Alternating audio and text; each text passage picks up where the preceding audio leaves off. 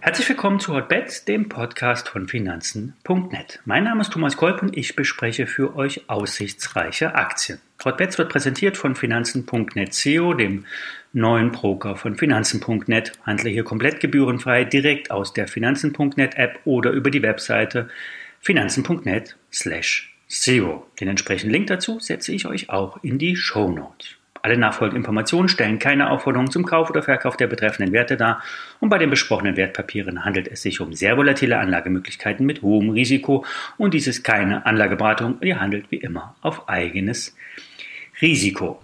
Wir starten in die Sendung Hotbets mit dem Online-Schmuckhändler El Mueo. Die Berliner haben im ersten Halbjahr beim Umsatz um 30 Prozent gegenüber dem Vorjahr auf 26 Millionen Euro zugelegt. Der Rohertrag verbesserte sich überproportional um 41 Prozent auf über 14 Millionen Euro. Das operative Ergebnis stieg von minus 700.000 Euro im Vorjahr auf 1,8 Millionen Euro plus in diesem Jahr. Wesentlicher Wachstumstreiber ist der Online-Vertrieb Dort werden hauptsächlich hochwertige Edelsteine, Edelsteinschmuck aus Thailand und Indien angeboten. Auch der Home Shopping Center in Deutschland und Italien entwickelt sich positiv. Hier gab es ein Plus von 28 Prozent. Der Direktvertrieb von hochwertigen, aber dennoch günstigen Schmuck ist weiter aussichtsreich.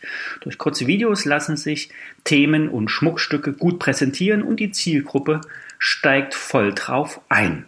Der Wachstum oder der Ausblick beim Wachstum bleibt im zweistelligen Prozentbereich. Die Rohmarge liegt bei über 50 Prozent. Für die Nebenwerten-Experten von Plus Visionen ist die Aktie attraktiv. Bei 6,50 Euro befindet sich eine recht robuste Unterstützung.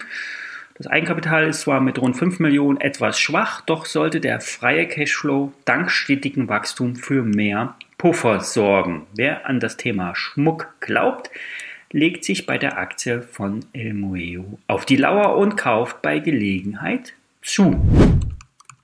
Ein Wert, der den Börsengeflüster covert, ist die DFV Deutsche Familienversicherung. Vor ein paar Tagen hat sich Georg Kruse die Zeit genommen und der zweistündigen Kapitalmarktkonferenz beigewohnt. Hier können die Experten einen tiefen Einblick in die sonst weniger beleuchteten Unternehmen erhalten. Die Zukunft und Herausforderung zugleich ist die Digitalisierung, vor allen Dingen von Kundenseite. So sollen alle Arztrechnungen, wenn möglich, von den Versicherungsnehmern eingescannt werden und nicht mehr wie immer noch sehr oft in Papierform eingereicht werden. Die DFV, also Deutsche Familienversicherung, setzt voll auf Digitalisierung, hat unlängst einen Outsourcing-Prozess äh, abgeschlossen und die IT ausgelagert.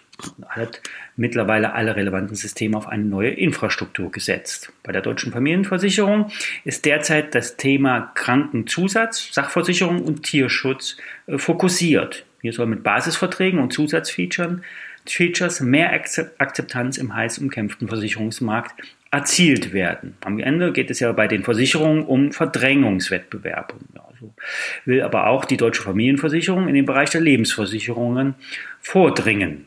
Bei den Zahlen erwartet das Unternehmen weiterhin Wachstum. Das bisher angefallene Minus im operativen Geschäft wird abgebaut und die Probleme mit der Aufsicht, BaFin, beim Thema Rechnungszins sind weitestgehend gelöst. Die Aktie notiert derzeit unter den Analysteneinschätzungen. Auch der Vorstand betont deutlich, dass der derzeitige Aktienkurs nicht das wiedergibt, was die deutsche Versicherung, Familienversicherung bietet. Gerion Kruse vergibt die Einschätzung kaufen. Zum Schluss nochmal ein Blick nach China. Grundsätzlich solltet ihr derzeit chinesische Aktien meiden. Ausländische Investoren ziehen sich aufgrund der Newslage zurück. Die Regulierung der Regierung wird immer weitreichender. Es geht vor allen Dingen oder vordergründig um Datensicherheit. Im eigentlichen Kern geht es um Macht und Einfluss bei den Tech-Konzernen Tencent und Alibaba und Co. Da wird derzeit massiv in das Geschäft eingegriffen. Anders bei BYD. Der Konzern hat sich extrem, äh, der, der Konzern wächst extrem stark und ist politisch auf Spur und erfüllt die Träume von einer eigenen Autoindustrie in China. So werden Batterien hergestellt, Autos gebaut, Nutzfahrzeuge entwickelt und alles für den chinesischen Markt. Die Partei will die Umstellung auf E-Autos und BYD ist eine Schlüsselfirma. Der Kurs ist die letzten Tage nur wenig gefallen. Es könnte ein Indiz sein, dass wir hier mit der Einschätzung richtig liegen. Die Analysten gehen von einer Million verkauften Fahrzeugen in der nächsten Zeit aus. Kursziele liegen kurzfristig bei 35 Euro. Alfred Maidon bleibt bei seinen 50 Euro Kursziel. Eine der wenigen chinesischen Aktien, die wir derzeit noch kaufen können. Das war's für heute. Wir hören uns morgen wieder. Wie immer, alle Details stehen in den Show Notes inklusive dem Link ähm, zum äh, SEO, dem neuen Neo-Broker von Finanzen.net.